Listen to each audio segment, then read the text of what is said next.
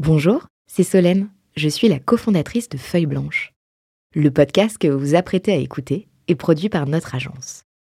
Nous sommes producteurs de médias d'inspiration pour les entrepreneurs et créateurs de contenu de marque. Vous avez un projet de création de contenu? N'hésitez pas à nous joindre sur un café at feuilleblanche.com. En attendant, bonne écoute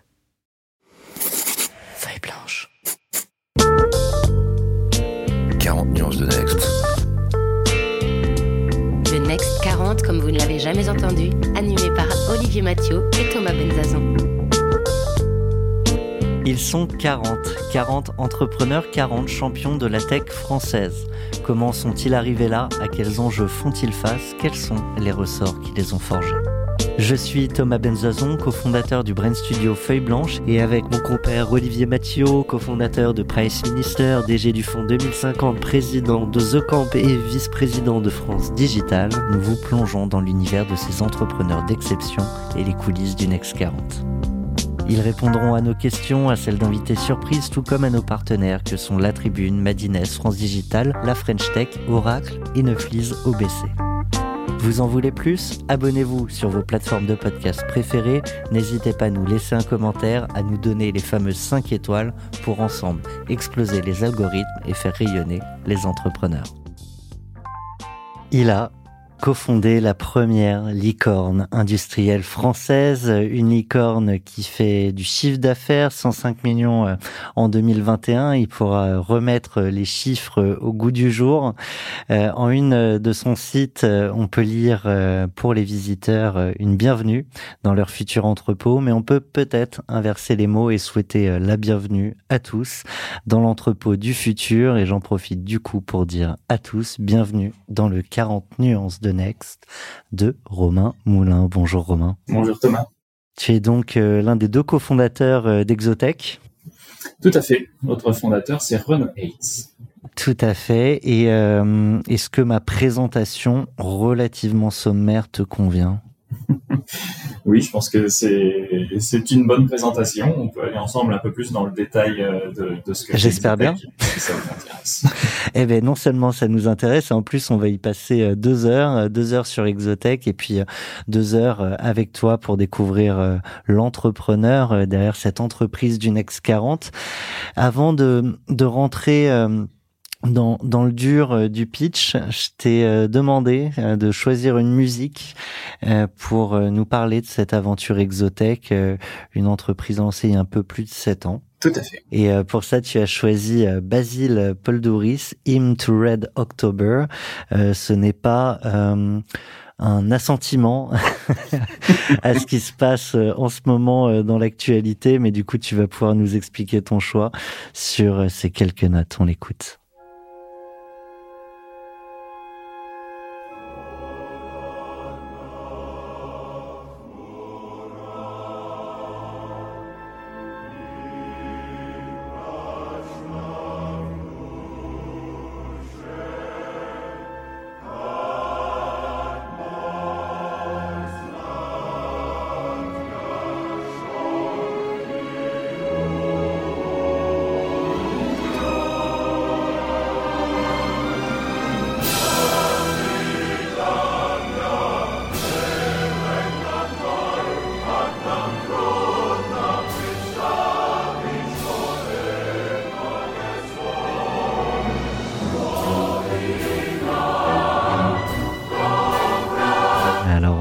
Te vois pas euh, bouger, chanter euh, sans un son qui sorte de, ta bouche, mais euh, peut-être un, mot sur ce, choix. Pourquoi, quand je te demande de nous conter l'aventure exotech en musique, tu choisis cette hymne? Alors c'est assez intéressant, tu, m'as demandé ça juste avant de commencer j'ai eu 30 secondes pour choisir une musique, donc je pense que là c'est vraiment l'inconscient qui parle. Alors je pense que mon inconscient est déjà espanché euh, sur euh, ma jeunesse puisque La poursuite d'Octobre Rouge, c'est un film euh, qui m'a marqué dans mon adolescence. avec Sean Connery. donc film des années 90 avec Sean Connery, film très sympa d'aventure. Et je pense que c'est les deux choses qui m'ont fait pinguer cette musique dans la tête, c'est l'aventure C'est vraiment une musique, une musique d'aventure et euh, cet ensemble de gens qui chantent, euh, qui m'a fait penser à l'équipe euh, d'Exotech qui chante tous ensemble pour arriver à, à, bâtir quelque chose. Je crois que si je ne m'abuse pas à ce moment dans le film, ils sont en train de chanter dans le sous-marin à tel point qu'il y a un autre sous-marin qui arrive à les entendre au sonar un peu plus loin. Donc ça m'a marqué. Et peut-être aussi. Est-ce que c'est une Est-ce que c'est une manière inconsciente de dire ne faisons pas trop de bruit? Euh, On pourrait être vu euh, par euh, par les concurrents, par. Euh, Alors oui, pendant de nombreuses années, on faisait pas trop de bruit pour passer sous le radar, et parce qu'on savait qu'au moment où nos robots seraient visibles, la première fois on les a exposés au SITL, qui est un salon à, à Paris, et on savait qu'à partir de là l'horloge tournerait et que les copies commenceraient à poindre. Il allait falloir aller vite. Oui, tout à fait. Eh ben écoute, je te, je te propose de rentrer un peu dans, dans le dur euh, d'Exotech. Euh, vous œuvrez euh, dans le domaine de la logistique industrielle. Si je résume, vous fabriquez plein de robots télécommandés pour plein d'usages euh, très différents. Mais si je résume tout ça, c'est c'est vraiment ça, c'est l'entrepôt du futur. Alors oui, c'est maintenant. c'est maintenant pour de nombreuses années.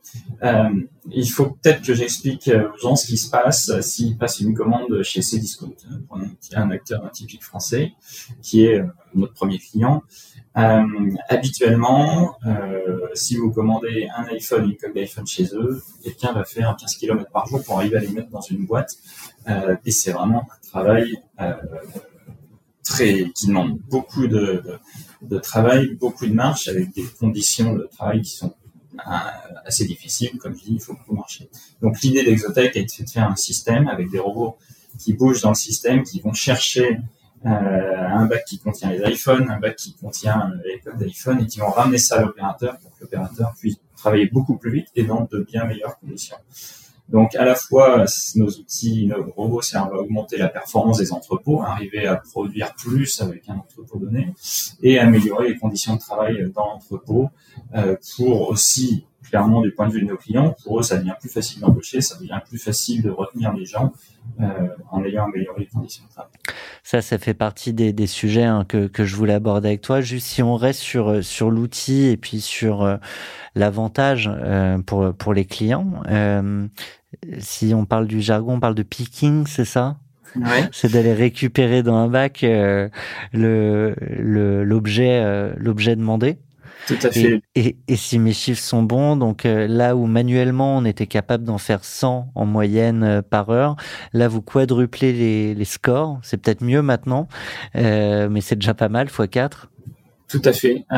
Si donc comme je, j'expliquais, si tu as un entrepôt entièrement manuel où les gens marchent pour essayer de trouver les commandes, ils vont comme tu le dis travailler à peu près 100 prélèvements, on appelle ça des prélèvements en français par heure, parce que c'est le picking, c'est la préparation de commandes. Et euh, quand on travaille sur le système, en fait, c'est le robot qui t'apporte les articles, donc t'as pas à les chercher, ce qui te permet de travailler beaucoup plus vite à 400 400 préparations par heure.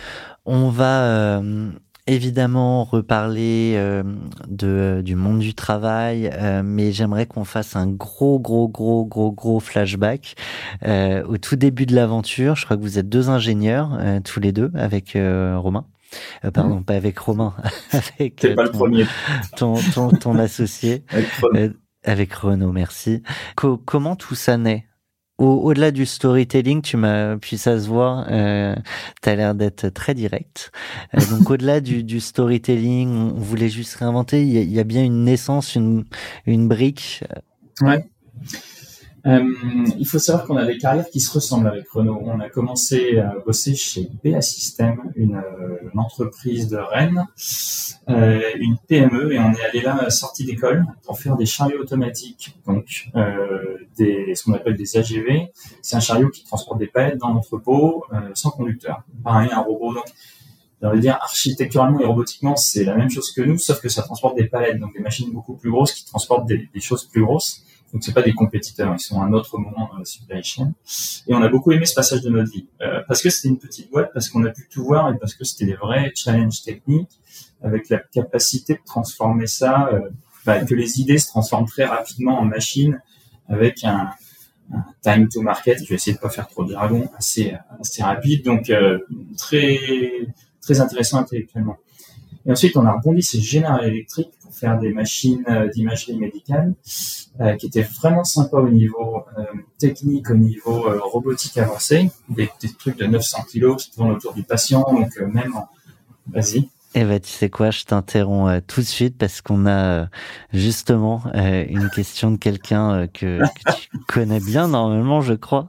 il s'appelle Bernard Bouvier et il me semble que c'était justement votre ancien boss chez chez GE. je te propose de l'écouter. Vous avez un message. Bonjour Romain, Bernard Bouvier de General Electric.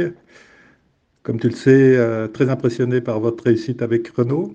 J'ai une question pour toi, c'est qu'est-ce qu'a pu vous apporter votre expérience euh, professionnelle dans un grand groupe euh, comme GE À bientôt je sentais que tu allais y venir, du coup je préférais t'arrêter tout de suite pour que tu puisses officiellement répondre à Bernard. Ah, ça me fait plaisir d'entendre Bernard, ça fait un moment que j'ai euh, eh ben oui, euh, Bernard pose la bonne question. General Electric a été crucial euh, dans notre carrière et je pense qu'il n'y a pas d'exotech sur General Electric. Euh, chez General Electric, ces fameuses machines qui tournaient euh, autour du patient de 900 kg, donc elles étaient avancées au niveau robotique, mais c'est peut-être pas euh, ça, enfin on va dire, c'est peut-être pas la technicité que la méthode qu'on a apprise là-bas. Euh, il faut une, ce qu'ils appellent design control. Désolé, je vais switcher en anglais sur certains éléments, mais pour concevoir ces machines-là, avec tous les risques qui vont autour, avec toutes les exigences de fiabilité qui vont autour, il faut être extrêmement rigoureux sur euh, la conception et sur le test. Je pense que c'est sûrement ça qu'on a appris plus à Générique. Tant que c'est pas testé, ça marche pas. Faut tester, tester, tester. Et, euh, et Générique faisait des produits qu'ils envoyaient dans le monde entier. Donc de toute façon, une fois que c'est parti, euh, T'as plus la main. Toucher. Ouais. Donc il faut que ça soit parfait. Et Génétrique faisait des produits au sens où ben, il pouvait pas euh, peindre une machine en rouge parce qu'un client l'avait demandé. C'était la même pour tout le monde. Et concevoir un produit, c'est pas pareil que concevoir un projet où dans notre entreprise précédente, on était plus en projet. Et là, on a compris que concevoir un produit, ça veut dire pas seulement qu'il fonctionne, ça veut dire qu'on puisse le vendre, qu'on puisse le déployer, qu'on puisse le maintenir, qu'on puisse le recycler et qu'il fonctionne. Et ça, c'est un travail en fait qui est fois 3 par rapport à juste faire un produit duquel on voudrait qu'il fonctionne. Et, ça, ça doit être pensé, pardon, mais dès la conception. Exactement. C'est trop tard. Une fois que tu as terminé ta conception, euh, c'est plus le moment de te poser la question euh, comment tu vas le vendre. Euh, il fallait te créer tes outils en même temps que la conception pour arriver à le vendre de manière efficace. Donc, Exotech s'est beaucoup inspiré de cet aspect produit et, euh, et quand on a monté l'entreprise, il y a pas mal de, de, de gens qui arrivaient dans l'entreprise qui étaient assez étonnés parce qu'on avait des process avant qu'on fabrique une pièce, on allait en part review, il fallait que tout le monde mette son accord pour qu'on puisse release la part, c'est-à-dire aller valider et ensuite on peut la fabriquer. Donc on avait mis pas mal de jalons comme ça. Euh, de process et je pense que c'est ce qui nous a évité euh, d'exploser en vol à la vitesse où on a grandi donc euh, Merci euh, Bernard de m'avoir embauché chez General Electric, puisque c'est lui qui m'a embauché. Et euh, merci à cette boîte de nous avoir appris euh, plein de choses. Renault dit souvent aussi que c'est là où on a vraiment appris à bosser. Bah, et peut-être là, vous avez appris à comment on, crée une, une, licorne, demain une ETI et, et après-demain un grand groupe. Voilà, une des choses aussi qu'on a appris de General Electric, c'était qu'ils avaient une très bonne culture. Alors, malheureusement, General Electric va moins bien en ce moment, mais mais c'est une entreprise qui date de, Edison et qui a une culture d'ingénierie, de création de nouveaux produits extrêmement forte, une culture humaine très bonne aussi. Euh, donc euh, on a, on s'est aussi inspiré de la culture de General Electric. Tu parlais de l'importance euh, de, de, tout penser dès la conception. il vous est arrivé bah, typiquement de vous planter sur sur un point et, et de vous en rendre compte six mois, un an, deux ans après? Parce que maintenant, on raconte l'histoire aujourd'hui. Euh, et, et, je l'ai dit, hein, vous êtes un ex 40, vous êtes une licorne, un peu plus de 100 millions de chiffre d'affaires, d'ailleurs que tu m'as pas remis au goût du jour. Euh, donc, ce, ce sera une, une, autre perche tendue. Mais, mais ça veut pas dire qu'il n'y a pas eu des, des failles, euh, des, parfois peut-être des casses, euh, en tout cas des fails. Oui, bien sûr. On a eu euh, pas mal de, de, de, petits fails, je vais dire, qui sont assez normaux. Euh, je je m'en réserve un pour tout à l'heure parce que tu vas me parler de mon claque. Ouais. Mais euh, en fait, on n'a pas eu d'énormes fails où deux ans après, euh, on s'est dit, on s'est euh, complètement vautrer. Et une des méthodes qu'on applique aussi, c'est de vraiment travailler par risque. En fait, on a quand même un peu tendance à, à viser haut en termes de performance de ce qu'on va délivrer, de d'innovation de, ce qu'on va délivrer. Et quand on fait comme ça, c'est parce que derrière on a la liste des risques et euh, Renaud dira aussi toujours, vous prenez le risque le plus dangereux en premier et vous commencez par celui-là. Et donc, quand on bosse sur des produits assez innovants comme ça, c'est notre méthode en fait. On, travaille par analyse de risque en du, les, du, en les Du coup, c'est quoi les risques? Typiquement sur votre activité, si on se projette, euh, on n'est pas tous euh, ingénieurs. Euh, moi, le premier. Euh, c'est quoi les risques?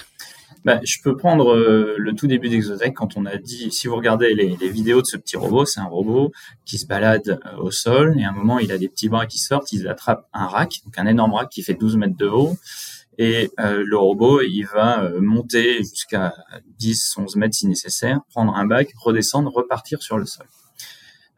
Quand on fait ça, bah, on sait que les robots doivent tourner sur batterie. Et euh, ah, il faut pas que la batterie lâche on se mette du. Voilà, donc il y a des risques safety, exactement, euh, des risques fiabilité. Il faut pas que la batterie euh, tombe. Enfin, euh, en tout cas, comment on va faire Parce que en fiable, ça, quoi, finit toujours par arriver. ça veut dire que si tu sens que la batterie peut être trop short, il a pas le droit de monter? C'est ce genre de. Ouais, de... ce genre de choses. Mais en fait, le plus gros truc, c'était est-ce qu'on arriverait à faire un robot suffisamment léger pour qu'il puisse porter son propre poids et redescendre et avoir une autonomie de batterie suffisante? Et est-ce qu'on n'est pas en train d'entrer dans un cercle vicieux où je fais une plus grosse batterie pour arriver à avoir l'autonomie suffisante et du Mais c'est plus lourd et puis il est plus lourd et ça marche. Et donc ça a été un des premiers, des premières choses sur lesquelles bosser parce que s'il y avait pas ça, il n'y avait pas d'exotech, il n'y avait pas de produits Skypod. Donc, euh, faut, j'ai dire, faut surtout pas cacher les risques sous le tapis. Il faut être content de les avoir trouvés et il euh, faut, bosser dessus, quoi. Euh, je pense qu'en général, c'est comme pareil, ce qu'on a appris chez chez, chez G. General Electric, s'il y a un défaut, faut être très content de l'avoir trouvé. C'est un défaut qui apparaîtra pas plus tard. Il faut surtout pas pousser la poussière sous le tapis. Ça ressort en beaucoup plus gros hein, trois mois Donc on poursuit euh, l'aventure. Donc vous êtes tous les deux euh, chez G. Je sans sans faire de spoil parce que maintenant vous êtes à la tête d'Exotech, vous allez quitter G. Euh, et ensuite? Donc, on a créé Exotech à l'été 2015 euh, euh, avec euh, Renault. Et euh, ensuite, bah, on est été à l'incubateur un télécom Paritech, donc la start-up officielle dans un garage. Il n'y a qu'un garage, c'était l'incubateur, mais c'est un beau garage à, 12 mètres carrés. Quoi.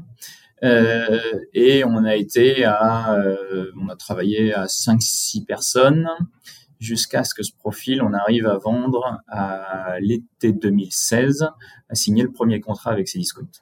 Alors il y a, y a quand même, tu m'as fait une ellipse comme jamais j'ai vu. C'est-à-dire que vous partez de chez GE, vous vous prenez des bureaux, un incubateur et puis vous avez le produit.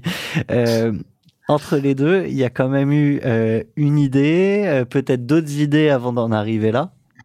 Alors l'idée, on l'avait eu euh, à General Electric. Quand on a lancé Exotech, on, on, on savait, euh, on savait euh, qu'on voulait faire de la logistique, qu'on voulait faire des robots pour la logistique, et on avait deux idées. et donc on a poussé les deux idées. on a fait un premier tour de, de levée de fonds à l'hiver 2015, si je ne me trompe pas. On, va reparler des, ouais, de l'aventure levée. Ok. Euh, et on a fait un premier prototype de robot euh, qui était que au sol en fait, et on n'avait pas assez d'argent de toute façon pour développer le robot qui savait monter sur les racks. Euh, et donc ce premier robot, il servait à quoi? Ce premier robot déplaçait des bacs. Tu lui mettais un bac dessus et puis il pouvait te le prendre à un endroit au sol, te le reposer à un autre endroit au sol. Donc ça permettait de montrer à nos clients qu'on savait faire de la robotique, euh, qu'on on savait de quoi on parlait. Mais quand on, il a fallu aller voir les clients, qu'il a fallu décrocher le premier, on vendait notre CV. Hein. C'était la mhm. première page du PowerPoint. C'était le CV de Romain Herrero parce qu'on avait que ça à montrer. T'avais pas, enfin vous, euh, n'aviez pas appris à pitcher, j'imagine. Euh? Non, euh, on restait avant tout des ingénieurs R&D. Euh, on avait quand même un petit peu été face aux clients chez System, euh, chez General Electric, donc on était quand même à l'aise. Mais euh, ouais, cette notion de pitch, alors à la fois le pitch aux investisseurs, mais surtout le pitch aux clients, hein, c'est ça qui nous. Euh, on savait pas faire. Donc il y a eu des formations à l'incubateur qui étaient très intéressantes. Ça faisait déjà quand même un moment qu'on suivait un peu le milieu et qu'on engrangeait l'information. Euh, mais oui, si je revois mes slides euh, la première fois que été voir Bria et 360, je pense que ça les ferait un peu rire. Les Américains sont bons là-dedans, ils savent pitcher dès qu'ils sortent d'école. Après, il y a, y, a, y a, toujours cette réflexion entre parce qu'on on parle souvent pour faire pas mal de jurys. Euh, moi, j'ai souvent entendu bon, c'est des ingés, euh, ils savent pas vendre leurs produits. Euh, et à l'inverse, le produit reste quand même un sujet essentiel. Certes, il faut savoir le vendre, mais au-delà d'être un survendeur, derrière, il faut que le produit suive aussi. Euh, cet équilibre, comment vous l'avez trouvé? Euh, Parce que tout le monde n'y arrive pas. Oui, tout à fait. Bah, tu as, les deux extrêmes en fait. Hein. Tu as le très bon euh, pitcher hein, qui a oublié de vérifier que son produit était faisable. Ça s'appelle Elizabeth Holmes. et ensuite, tu as le très bon ingénieur qui est incapable de le vendre ou qui n'a pas vérifié, encore pire que tout, qui a un product market fit et que ça peut créer un business.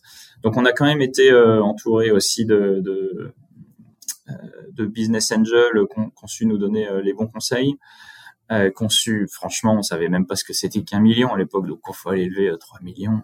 On n'avait pas la moindre idée. Une augmentation de capital, on ne savait pas ce que c'était. Euh, donc, ouais, écoute, on, a écouté euh, ce qu'on nous disait et puis on a essayé de. Et du coup, a priori, c'était les bons conseils au bon moment, parce que parfois Ouais, ouais. les, les conseillers sont pas les payeurs non plus. Tu as évoqué euh, Elisabeth Holmes. Je rappelle juste du coup que c'était euh, celle qui avait fondé euh, Terranos. Si tu veux raconter l'histoire, parce que du coup, euh, Ah bah oui, alors j'ai écouté un podcast sur Elizabeth Holmes il y a, pas longtemps. Euh, Donc euh, une très bonne vendeuse, une visionnaire capable de lever des fonds hein, de manière incroyable. Et simplement, elle a vendu à tout le monde quelque chose qui était infaisable en ingénierie. Donc euh, sa boîte essayait de faire un truc qui n'était juste pas faisable. Dès le début, c'était écrit noir sur blanc que c'était pas faisable. Ce qui est un peu magique d'arriver à faire quelque chose comme ça. et mais elle a su convaitre quand même. Ouais. Bon, à la fin, t'es rattrapé par la patrouille du coup. Oui, voilà. Heureusement, au royaume des cieux, les justes sont jugés. T'évoquais euh, donc t'évoquais cette phase euh, de de levée. Euh, Peut-être qu'on peut, bah d'ailleurs on peut on peut y aller. Hein. 2016, euh, je crois, Briga et, et 360 pour euh, 3 millions. Euh, ensuite, euh, deux ans après, avec Iris, euh, euh, 15 millions. 15 millions. tout à fait. Puis 83 North, euh, ça c'est mi-2020, on les connaît un peu moins, euh, 80 millions. Ouais. Et euh, la dernière euh, qui euh, vous a propulsé au rang euh, de licorne avec Goldman Sachs euh, en 2022, tout début 2022, euh, à 335 millions. Tout à fait. Je veux bien qu'on, tu, tu l'as dit au début, on savait pas forcément euh, faire un, un beau deck, euh, les slides, on en rigole peut-être en les regardant aujourd'hui. Euh, euh, vous en êtes à votre 1, 2, 3, quatrième tour, euh, quatrième tour de table. Qu'est-ce qui change euh, au-delà des moyens euh, chez les entrepreneurs que vous êtes? Je- Dans la manière dont on, tu veux dire, dont on Dont peut aller vous, voir app- les investisseurs, dont vous appréhendez, c'est ouais.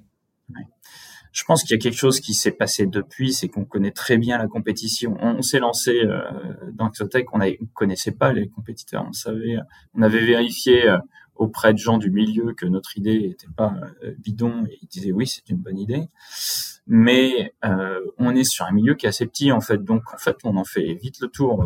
Je peux te citer l'ensemble de nos compétiteurs. Ça, quoi, ça, ça tient sur les doigts d'une ou deux mains ah ouais, il y en a une dizaine de, de, de gros, quoi. Souvent des Allemands et des Autrichiens. C'est la bonne machine allemande qui a fait la réputation de, de l'Allemagne. Euh, et donc, euh, donc maintenant, ce qui est vraiment bien, c'est qu'on sait se positionner face à la compétition. Donc, euh, tu sais, tu sais utiliser les compétiteurs pour justifier ton histoire. C'est-à-dire, lui, ça marche bien parce que ça et ça. Euh, et t'assembles des différents morceaux des forces de ton compétiteur pour dire, du coup, je vais Et faire toute leur comme ça. force, le milieu, c'est nous. Exactement. Et, donc tu connais, tu sais que tu es sur un marché d'une certaine taille. Euh, c'est- extrêmement important de savoir de toute façon à quel marché on peut accéder avec son, catalogue de produits. On peut pas faire avec les produits qu'on a, on peut pas faire plus que le marché. Euh, donc ça, c'est des choses qu'on a comprises euh, au fil du temps. À partir de la deuxième, à partir de 83 North, c'est là où ça commençait, on commençait à changer de, de, discours et on était beaucoup moins orienté produit innovant que c'est quoi l'ADN d'Exotech pourquoi Exotech fait les choses différemment, comment Exotech se positionne sur un marché face à la concurrence. Parmi nos auditeurs, il y a évidemment pas que les entrepreneurs du Next 40, sinon ils seraient 40, euh, enfin un peu plus avec tous les associés. Euh, on a évidemment euh, beaucoup d'entrepreneurs, certains euh, qui, qui en sont sur les, les premières années de leur projet. Et, et pour eux, on a une question d'un de tes premiers investisseurs chez Briga, François Paulus. Je te propose de l'écouter. Vous avez un message. Salut Romain, c'est François Paulus de Briga. Je voulais te poser une question à laquelle tu pourras répondre facilement, étant passé par là il y a six ans. Quel conseil donnerais-tu à des early stage founders pour bien choisir leur investisseur? Merci. Ah, ça c'est une question intéressante. Et comme euh, je suis content de nos choix chez Exotech, euh, je peux dire un peu euh, comment on a fait. alors, il faut quelqu'un qui comprenne son business. Alors, pour une startup qui fait du software as a service, euh, ça va. En B2C, on va dire, je pense que les investisseurs vont bien comprendre. Pour une startup comme euh, Exotech, euh, qui fait un mélange de hardware et software, qui a certains aspects software et d'autres aspects très hardware et main dans le cambouis, en fait, ça zappe la moitié des investisseurs. Parce qu'il faut vraiment comprendre la spécificité. Parce qu'ils comprennent pas, parce qu'ils se retirent d'eux-mêmes, ou parce que toi, tu vois dans leur regard que... Ouais, je vois dans leur regard que, que ça fonctionne pas et, euh, et ils vont poser des questions qui sont des questions de réflexe de pur logiciel qu'on peut pas se poser chez... Enfin, c'est pas les mêmes questions chez Exotech. C'est quoi votre MRR Je me sais même plus ce que c'est MRR, tu vois. oui, Pardon, je t'ai coupé. Pour churn ou des trucs comme ça, c'est pas, c'est pas comme ça que ça fonctionne chez Exotech. Un investisseur qui te dit euh, pourquoi tu fais pas tout as a service, mais sans s'être posé avec la compréhension que ça voudrait dire capitaliser euh, tout ce qu'on vend. Et Tesla fait pas du as a service, donc c'est c'est euh, c'est extrêmement important d'avoir un investisseur parce qu'après ils sont embarqués pour 10 ans qui va qui va comprendre les spécificités de la boîte. Après, c'est extrêmement important d'avoir des investisseurs qui sont, euh, on va dire, des gens euh, humainement euh, sur lesquels on a confiance. J'ai quand même, alors, j'ai pas du tout le cliché des investisseurs. je pense pas, pas net, on va dire. J'en ai pas rencontré, mais mais en tout cas, ceux qu'on a choisis, c'est ceux avec lesquels on savait que humainement, c'était des gens solides, des gens de confiance et qui allaient pas nous faire un coup dans Donc moi, c'est ça. Il faut que ça soit d'abord une compréhension de ce qu'on fait et ensuite avoir une vraie confiance humaine. Alors là, on parle des, des premiers en, early stage. L'attente, euh, tu vois, typiquement l'attente euh, envers un Goldman Sachs ou un IT Trainer sur, sur la dernière, enfin l'avant-dernière, euh, c'est la même qu'au début, où à un moment, on, on attend bah, effectivement les fonds qui vont nous permettre d'aller là, là, là et là, et en fait, point. Ouais, bah alors non, nous on a eu les mêmes attentes. Euh, Nous sommes au rissoulés d'avoir quelqu'un qui comprenne rien à ce qu'on fait. Donc euh, 83 North et Goldman Sachs, on les a choisis de la même manière. C'est ceux qui comprenaient le mieux ce qu'on faisait. C'est ceux bien sûr qui avaient offert une bonne valo. Euh, et c'est ceux, alors bien sûr, on n'attend pas la même chose d'un 360 ou un Bria que d'un Goldman Sachs. Goldman Sachs, c'est comment on bâtit une entreprise qui fait plusieurs milliards de chiffre d'affaires. Euh, mais en tout cas, il y avait euh, ce besoin qu'on ait des investisseurs qui nous comprennent euh, et qui, qui lisent au-delà des chiffres. Quoi. Si c'est juste pour apporter des chiffres à un investisseur, dès que ça, dès que les chiffres sont sont pas ceux qui étaient prévus, ça crée un drame. Donc quelqu'un qui comprend ce qu'on fait, ça permet d'avoir une vraie histoire à long terme. C'est quand même l'avantage du private equity. On peut leur raconter là où on va de manière privée et bâtir une histoire très longue. Et alors, tu, tu l'as dit, ils ont quand même fait, ils ont quand même proposé une, une belle valo. Euh, euh, typiquement, euh, parce qu'il y a, y a ce qu'on met sur le papier. Je veux quelqu'un évidemment qui comprenne, euh, euh avec qui humainement ça va fitter avalo équivalente, c'est le, le, choix est fait, c'est vite fait. Euh, Est-ce que ça veut dire que vous avez peut-être parfois refusé des offres plus importantes euh, au profit d'investisseurs auxquels vous croyez plus? Euh, Dans notre exemple, ça tenait un peu dans un mouchoir de poche, donc euh, n'est pas. L'objectif n'est pas de prendre le plus plus, mais dans ceux qui se tenaient, on a choisi ceux en qui on avait plus confiance. Et ouais, je pense qu'on aurait été prêt à faire prêt à négocier de la valo contre de la confiance. Bon, bah, c'est mieux de le dire après qu'avant. Exactement. Euh, tu tu l'as dit, euh, une, euh, une ambition, c'est de créer une boîte à, à plusieurs milliards euh, de dollars ou d'euros. Bon, à, à ces niveaux-là, la devise est importante. Que- quelle est la mission que vous vous fixez là sur les au- au-delà euh, d'un montant euh, de, de valorisation ou de chiffre d'affaires, mais ça peut être intéressant de parler des objectifs à je sais pas à trois ans, euh, peut-être c'est c'est plus Ouais. tenable qu'à dix ans. Oui, alors c'est une bonne question parce qu'on les a réécrits il y a pas longtemps justement. On est en train de les répartir dans tous les départements d'Exotech. Donc l'objectif d'Exotech, c'est d'être un de ces acteurs majeurs euh, de des l'automatisation et de la robotisation des entrepôts. En fait, les 10 euh, que je t'ai cités tout à l'heure, en quelques années, normalement, on doit être dans cette euh, top list avec un ADN différent. Encore une fois, on fait des choses beaucoup plus produits, on fait des choses beaucoup plus plug and play, qui s'installent plus facilement, qui se modifient. Ça, c'est l'ADN d'Exotech. Et donc, quand on sera dans ces acteurs euh, majeurs avec avec cet ADN différent, on sera clairement euh, catégorie euh, leader de la catégorie euh, robotique des entrepôts, les autres passant un peu pour des automatiseurs. Donc ça, c'est- l'objectif. Mais avant tout, l'objectif, c'est de bâtir quelque chose dont on soit fier. C'est la deuxième mission d'Exotech, c'est être fier de ce qu'on fait. C'est pas déjà le cas? Si, si, mais ça peut vite, on peut vite ne pas être fier si on fait pas attention. Euh, donc, euh, être fier, ça veut dire euh, faire une entreprise qui est, qui est saine financièrement. Ça a été toujours hyper important pour nous dès le début. On voulait pas faire un- une pyramide de Ponzi. Ça veut dire Euh, quoi euh, je, je rentre un peu dans, dans le dur, mais ça veut Ouais. dire quoi être saine financièrement? Ça veut dire euh, soit on est break-even au moins, soit on a prouvé qu'on sait le devenir et on l'a prouvé en faisant des hypothèses juste prouvables, quoi. Euh, pas en faisant des hypothèses fallacieuses sur les prix de revient ou ces choses-là. Pas encore break-even, mais pas loin? On l'a été l'an dernier. Euh, ou euh, voilà, euh, autour de zéro. Quoi. Donc si, euh, Exotech est break-even, ce qui est euh, particulièrement agréable parce que du coup, on n'a pas un couteau sous la gorge qui nous oblige à faire des choix d'investissement qui seraient euh, pressés par le cash. Ouais. On peut vraiment choisir comment on grandit, à quelle vitesse, à quel moment on fait entrer les investisseurs. Euh, donc c'est particulièrement agréable. ouais. Donc, Autre, euh, euh, ouais, on reste sur les objectifs. Non, non, c'est Ouais, moi. bah, je fais des digressions. euh. ouais, Non, non, mais restons sur les objectifs. euh, Donc, dans être fier, il y a euh, faire quelque chose ça, financièrement, il y a délivrer nos clients et surtout pas planter des clients. Faut savoir que Exotech est critique.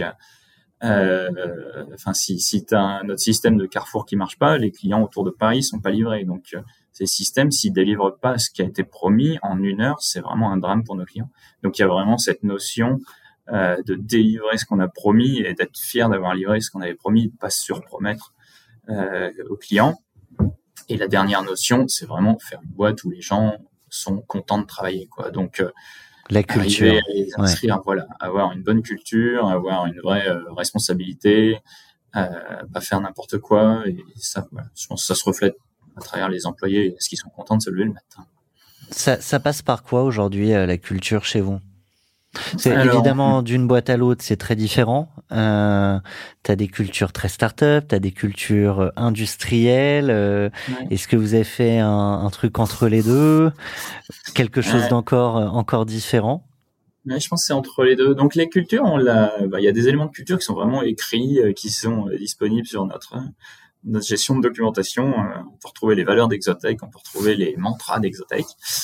Euh, et euh, pour euh, le faire rapidement, il y a un peu de cerveau dans cette culture, un cerveau qui est très start-up innovante, qui va vite, qui est, qui je pense quelque chose qui fait la force des start-up et qui fait que, enfin, vraiment, bah, elles veulent aller vite. Une Mais il y a un autre cerveau partagée qui est- qui embarque, ouais. Ouais. Et et il y a un autre qui est vraiment un cerveau industriel de surtout être extrêmement exigeant sur la qualité, être extrêmement rigoureux sur les process, être extrêmement euh, euh, que les choses ne sortent de chez nous que quand elles sont parfaites, euh, qui était qui est la seule condition d'arriver à faire des machines aussi complexes. Donc on joue avec les deux pans de cette culture qui peuvent être contradictoires. hein. Forcément, quand faut aller vite, on aurait un peu tendance à livrer des trucs pas finis. Euh, il faut jouer de manière, c'est vraiment, faut balancer entre les deux pour avoir l'aspect General Electric rigueur où il n'y a pas forcément euh, la vitesse, c'est l'aspect euh, vitesse des startups. Bah, C'est toujours une question d'é- d'équilibre à trouver quand il Ouais. faut choisir entre aller vite et être parfait. Euh, déjà, est-ce qu'on peut être les deux réellement? Et si, sinon, et c'est j'imagine particulièrement difficile, vous préférez la, la perfection? Ouais, alors la perfection euh, peut pas exister dans notre milieu, mais c'est vraiment se donner des objectifs, des, key performance indicators, que ce soit de fiabilité, et, euh, et se tenir à cet objectif. Quoi. Euh, on, va dire, on ne fait pas la suite tant qu'on n'a pas atteint cet objectif. Ça, c'est important. Tu parlais euh, du top 10 des concurrents. Euh, tu vois, c'est une digression que j'ai pas pris au moment où tu tu me l'as proposé, sinon on, on ne s'y retrouve pas. Euh, donc j'ai cru comprendre que vous étiez pas encore dans le top 10 mais que c'était un objectif. C'est c'est quoi le, le chiffre d'affaires du, du dixième là qu'il va falloir dépasser Ouais, je pense qu'il fait un milliard de chiffre d'affaires. Euh, les grosses, les gros compétiteurs, ils font de 1 milliard à 3 milliards de chiffre d'affaires. Et donc, objectif, une entrée dans, dans le top 10 à, à 3 ans? On va essayer. on va encore doubler euh, la prise de commande cette année, j'espère. Donc, euh, voilà, faut doubler quelques fois pour arriver là. Un, un, mot sur l'international, c'est pour ça que, que ta voix n'est pas parfaite, contrairement à, à, vos produits. Euh, mais donc, on, on, comprend que tu es à distance. En l'occurrence, tu à Atlanta où, où tu t'es installé. Euh, mais ça me fait une belle transition pour parler d'international. Euh, C'était quoi les premiers pas à l'export? Et, euh, et où est-ce que vous en êtes aujourd'hui? Donc euh, les premiers pas à l'export, euh, donc on va dire, on savait que Exotech devait aller à l'international. Notre marché, il est clairement international et les produits qu'on vend sont destinés à aller euh, partout dans le monde. Et puis certains de vos clients le sont également. Tout à fait. Donc, je prends le premier qui nous a poussé très loin à l'export, c'était Uniqlo. Donc, Uniqlo, on les a vus sur un salon à Stuttgart. Ils ont adoré nos robots. Ils ont dit, on fait un premier euh, système avec vous aux Pays-Bas. Bon, quand on est à Lille, les Pays-Bas, c'est c'est l'export gentil, on va dire. Euh, et une fois que ce système a été euh, livré, ils nous ont dit OK, maintenant on va au Japon et on fait des systèmes à 500 robots. Euh, donc c'est finalement dans notre liste, c'était un peu Europe puis US puis Japon, mais Uniqlo a changé la liste, il a fait passer Japon en deuxième, ce qui nous va bien. Il n'y a rien de mieux pour aller à l'international que d'avoir un client qui vous y amène. Euh, et donc euh, j'ai été, euh, que je dise pas de bêtises, début 2020, euh, signé le contrat de Uniqlo au Japon. Je suis revenu Emmanuel Macron a annoncé confinement. et donc toutes les frontières se sont fermées le lendemain quasiment du jour où on avait signé le contrat avec Uniqlo c'était un peu folklore. On donc c'est, on pouvait pas aller de la France vers le Japon, mais on pouvait aller du Japon vers la France. Donc on a embauché des Japonais, on les a envoyés en France, on les a formés, on les a renvoyés là-bas. La France s'est mis à travailler la nuit pour démarrer les systèmes en remote. Et les Japonais là-bas ont installé et on a réussi à livrer Uniqlo dans les temps, avec bien sûr un client japonais très rigoureux, comme l'image qu'on peut se faire du client japonais. Et, et, du coup, aujourd'hui, la, la, répartition du, du, chiffre entre euh, la France, euh, qui est votre euh, pays historique, et, et maintenant Japon-US, et peut-être d'autres. Ça bouge vite, mais je pense que la France, ça fait plus que 30% du chiffre d'affaires d'Exotech. Ça doit avoir 70% à l'export. Tu parlais des, des Allemands euh, connus pour euh, leur rigueur et, et, la qualité de leur, euh, de leur machine euh, et de leur industrie plus largement. Comment on, on, se positionne face à ces concurrents en, en France? Aujourd'hui On a quand même le sentiment qu'il y a une hype de, de l'industrie. Euh, en ce moment, toi, tu le sens comment sur vis-à-vis -vis des clients étrangers? Les clients étrangers, typiquement aux États-Unis, que ce soit un Allemand, que ce soit un Français, que ce soit un Autrichien. Et ça change rien pour eux. Euh, pour un Japonais, que ce soit un Français, ça l'amuse parce que c'est la France, euh, mais c'est pareil. En fait, ça a peu d'impact. Euh, donc, je, pense que l'industrie, euh, française, enfin, faut avoir confiance. Hein. On a tout ce qu'il faut en France pour bâtir les mêmes machines que que nos amis euh, allemands. Euh, peut-être ce qui manque, qu'on a moins maintenant, c'est le tissu industriel euh, de PME. Ça, on l'a vu quand il a fallu sourcer les pièces mécaniques des robots, puisqu'on assemble les robots à Lille. Là, on a pu être limité dans le tissu industriel français de, boîtes de mécanique Alors que je vois bien quand je discute avec les fournisseurs allemands qu'ils ont plein de fournisseurs à 50 km de, chez eux et ils savent très bien se créer ce tissu de. C'est-à-dire qu'au au, démarrage, une fois que tu dis ça, tu vas forcément, du coup, s'il n'existe pas, les chercher ailleurs. Tu as, le sentiment qu'il y a un tissu qui se recrée, du coup, autour de, autour de vous, notamment, mais peut-être pas que? Un petit peu, mais donc je pense qu'il y a un tissu de gros industriels. Si tu regardes un petit peu les, il y a des nouvelles boîtes et euh, les, dans les boîtes innovantes, les gens n'ont pas peur d'aller euh, dans l'industrie, euh, de, créer euh, des usines, des choses comme ça. Et ça, c'est vraiment agréable à regarder.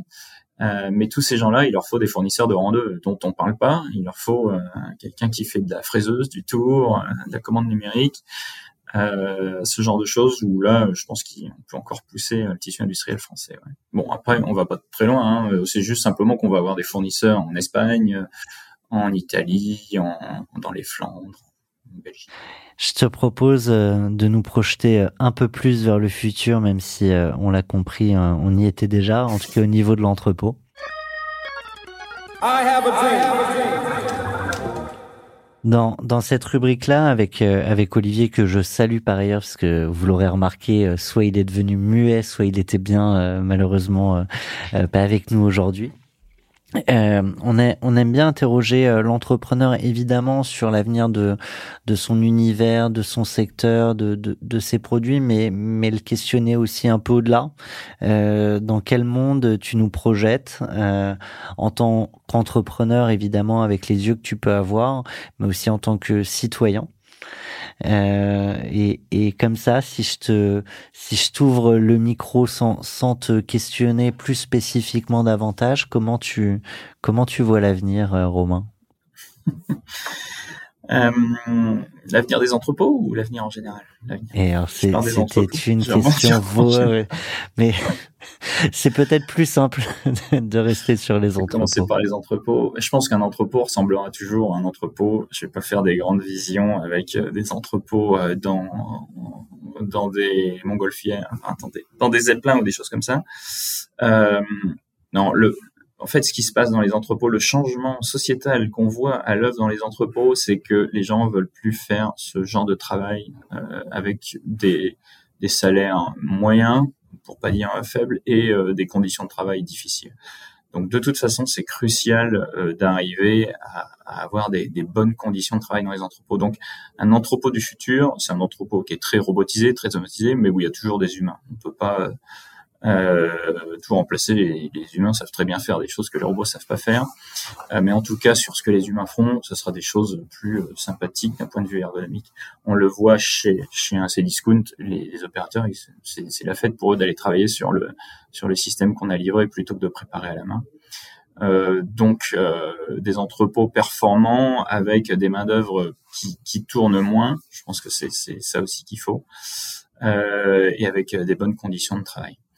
Tout à l'heure, euh, tout à l'heure, tu, tu citais euh, Tesla et, et, donc Elon Musk. Euh, de, de l'autre côté, on parle aussi beaucoup de Jeff Bezos, Amazon, qui a, qui a aussi pas mal automatisé un certain nombre de, de sujets dans, dans ses entrepôts. ou si je dis pas de bêtises, on a aussi des, des collaborateurs qui, dans ces entrepôts, malgré malgré la robotisation, étaient pas complètement euh, satisfaits de leurs conditions. Euh, donc c'est très lié à Enfin, je, je te, je t'ouvre ça, je t'ouvre ça comme ça, mais tu, tu penses que c'est lié aussi à, à, à, un employeur qui, qui fait certains choix, pour le dire comme ça?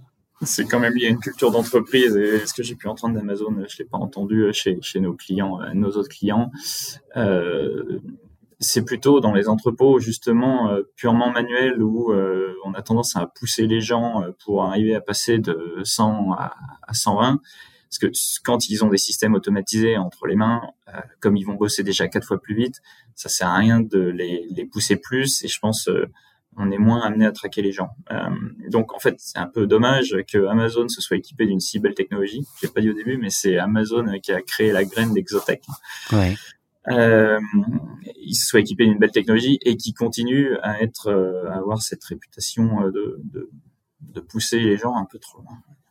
On peut, euh, parce que si, si je dis pas de bêtises, de, de l'autre côté, alors je reviens à, à, notre ami qui est pas mon ami, puisque je l'ai jamais rencontré, euh, Elon Musk, mais, mais aussi qui, qui projette des, des, euh, des usines complètement ou presque automatisées.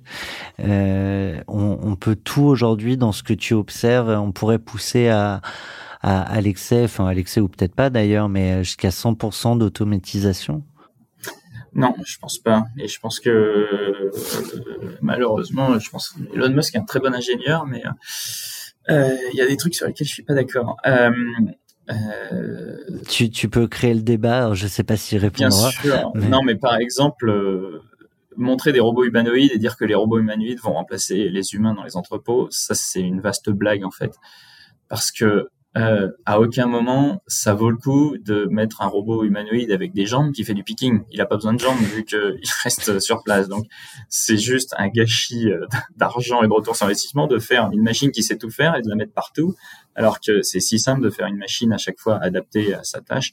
Donc en fait, c'est très lié à de l'inconscient euh, collectif. C'est lié au fait de se dire un robot, ça a une tête d'humain et ça remplace un humain, mais pas du tout. Un robot, ça a jamais une tête d'humain parce que si on veut faire une tâche précise, on l'adapte à sa tâche. Et ça ressemble plus à un robot d'automobile. Et, si, on veut parler à un robot, par contre, c'est bien qu'il ait une tête d'humain, parce que sinon on se sent seul à parler à une machine avec quatre roues. Alors attention à pas tomber dans la vallée de l'étrange.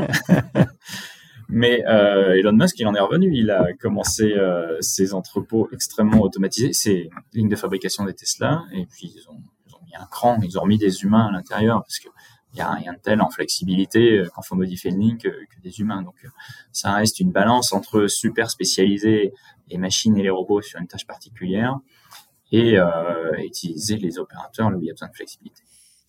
Est-ce que Exotech a, vocation à aller se chercher sur et solutionner d'autres problématiques dans d'autres industries que l'entrepôt? Alors, tel qu'on le voit nous, euh, on a déjà une très belle roadmap R&D qui consiste à euh, connecter les deux bouts de l'entrepôt. Si tu vois le Skypod qu'on fait, ça sert au centre de l'entrepôt, c'est le moteur de picking, c'est là où euh, tu stockes tes articles, tu les tu les sors et tu, recrées tes commandes. Sauf qu'en aval de ça, tu as toutes les questions d'emballage, tu as toutes les questions de tri, savoir si tu envoies chez Mondial Relais ou UPS et il faut les remettre en camion. Et, en amont de ça, fallait les sortir des camions, fallait les ouvrir, fallait faire du contrôle qualité, fallait rentrer dans le système. Donc, Exotech travaille pour bâtir les différentes briques avec toujours cet ADN. En fait, le point commun de tout ça, c'est notre ADN de facile à déployer, et facile à modifier, ouais. euh, pour arriver à bâtir des entrepôts complets. Ce qu'on a déjà fait, hein, l'entrepôt de Carrefour, euh, de Uniqlo au Japon, dont je parlais tout à l'heure, c'est un entrepôt complet. De mais on a acheté des morceaux. Ouais, mais on a acheté des morceaux à l'extérieur. Donc sur certains morceaux. Maintenant, on voit ce qu'on peut faire nous-mêmes pour apporter cette valeur ajoutée. Et pour de plus en plus, on va dire, livrer un entrepôt robotisé plutôt que livrer un système de picking robotisé. Ça, c'est vraiment le changement qu'elle offre depuis, euh, depuis deux ans. Et avec ça, il y a beaucoup de logiciels, en fait. Parce qu'une fois que tu as les différents morceaux de ton entrepôt, faut les synchroniser pour arriver à sortir le max d'influence de Le max de Qu'est-ce qui est le plus difficile C'est euh, justement l'amont ou, ou l'aval? Tu as toute cette partie contrôle qualité des enfin ouais c'est contrôle qualité je... Euh, je... pense que ça va résister un moment parce que c'est aussi très variable suivant euh, suivant tes clients euh, ce que tu cherches à faire et aval bah, les questions de packing typiquement sont une fois que, que, que tu as réussi à faire gagner de l'efficacité à tes pickers, les préparateurs de commandes, tu te retrouves avec une armée de packers parce que tu as, as, une machine qui te crache des commandes à n'en plus finir, il faut les emballer. Donc là, il y a vraiment des choses à faire. Euh, et surtout en e-commerce, on veut faire les, les, emballages les plus petits possibles. Euh, donc il y a plein de problématiques qui sont bon, d'un point de vue ingénierie qui sont géniales, avec vraiment un impact sur le client final, sur l'environnement. Donc, euh, donc c'est les choses sur lesquelles on va travailler. Donc plutôt, il, y a il y a plus de choses à faire en aval, je dirais maintenant. Est-ce qu'il y a un robot qui saurait déposer délicatement les colis chez les consommateurs finaux? Alors, Pardon pour la blague. on peut parler, bah, on peut parler des, drones. Je pense que ça fonctionne pas en fait. Pareil, si tu fais la feuille Excel et que tu regardes euh, le poids d'un drone, sa charge utile, sa consommation, livré paquet par paquet, ça fonctionne pas par rapport à faire une tournée avec une camionnette. surtout, je pense que bientôt, il faudra de l'électrique pour rentrer en ville. Donc, euh, euh donc non, c'est plus sur les moyens de livraison traditionnels où il faut travailler. Romain, tu parlais de tes, tes quelques divergences euh, avec euh, avec Elon Musk, euh, notamment sur la vision de la robotisation qui, qui te concerne de près. néanmoins, dans cette partie où on s'interroge sur le monde dans lequel on, on va, à plus ou moins vive allure, Elon Musk a aussi repris Twitter. je serais curieux de savoir le regard que toi tu, tu portes bah, sur ce monde de l'information, notre rapport à nous, à l'information. Je sais pas si tes parents, je crois savoir que tu as une nièce, euh, mais, mais de fait, c'est des questions qu'on se pose aussi pour, euh, pour les générations futures. Et donc là, je te propose de sortir de ta pure casquette d'entrepreneur et, et, de me dire euh, le, comment tu observes ce monde.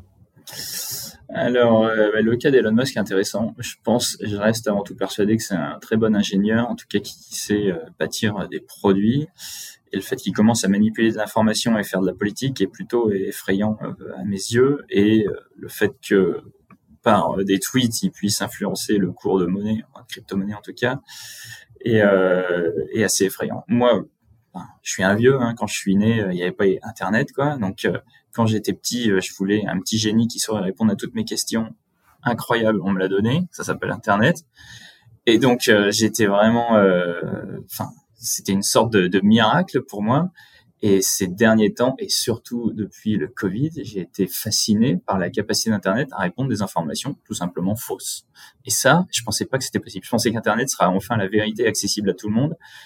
Et en fait, a été une bonne partie de mensonges accessibles à tout le monde et euh, capable en plus de faire ruminer les gens dans leurs propres mensonges. Donc euh, pour moi c'est ça le défi quoi. Et, et, en même temps sans faire une dictature, en restant une démocratie où tout le monde peut parler, mais euh, je sais pas, j'ai pas la solution. Je pense que ça sera ça la clé du futur. Eh bien, une une autre clé du futur, euh, c'est euh, d'aller chercher euh, les idées partout où elles sont. et pour ça, mon cher Romain, je te propose d'utiliser les pleins pouvoirs que je peux avoir dans ce studio pour t'en pour t'en donner un autre, celui de diriger la France l'espace de trois minutes et seulement à ce micro. Attention, c'est parti.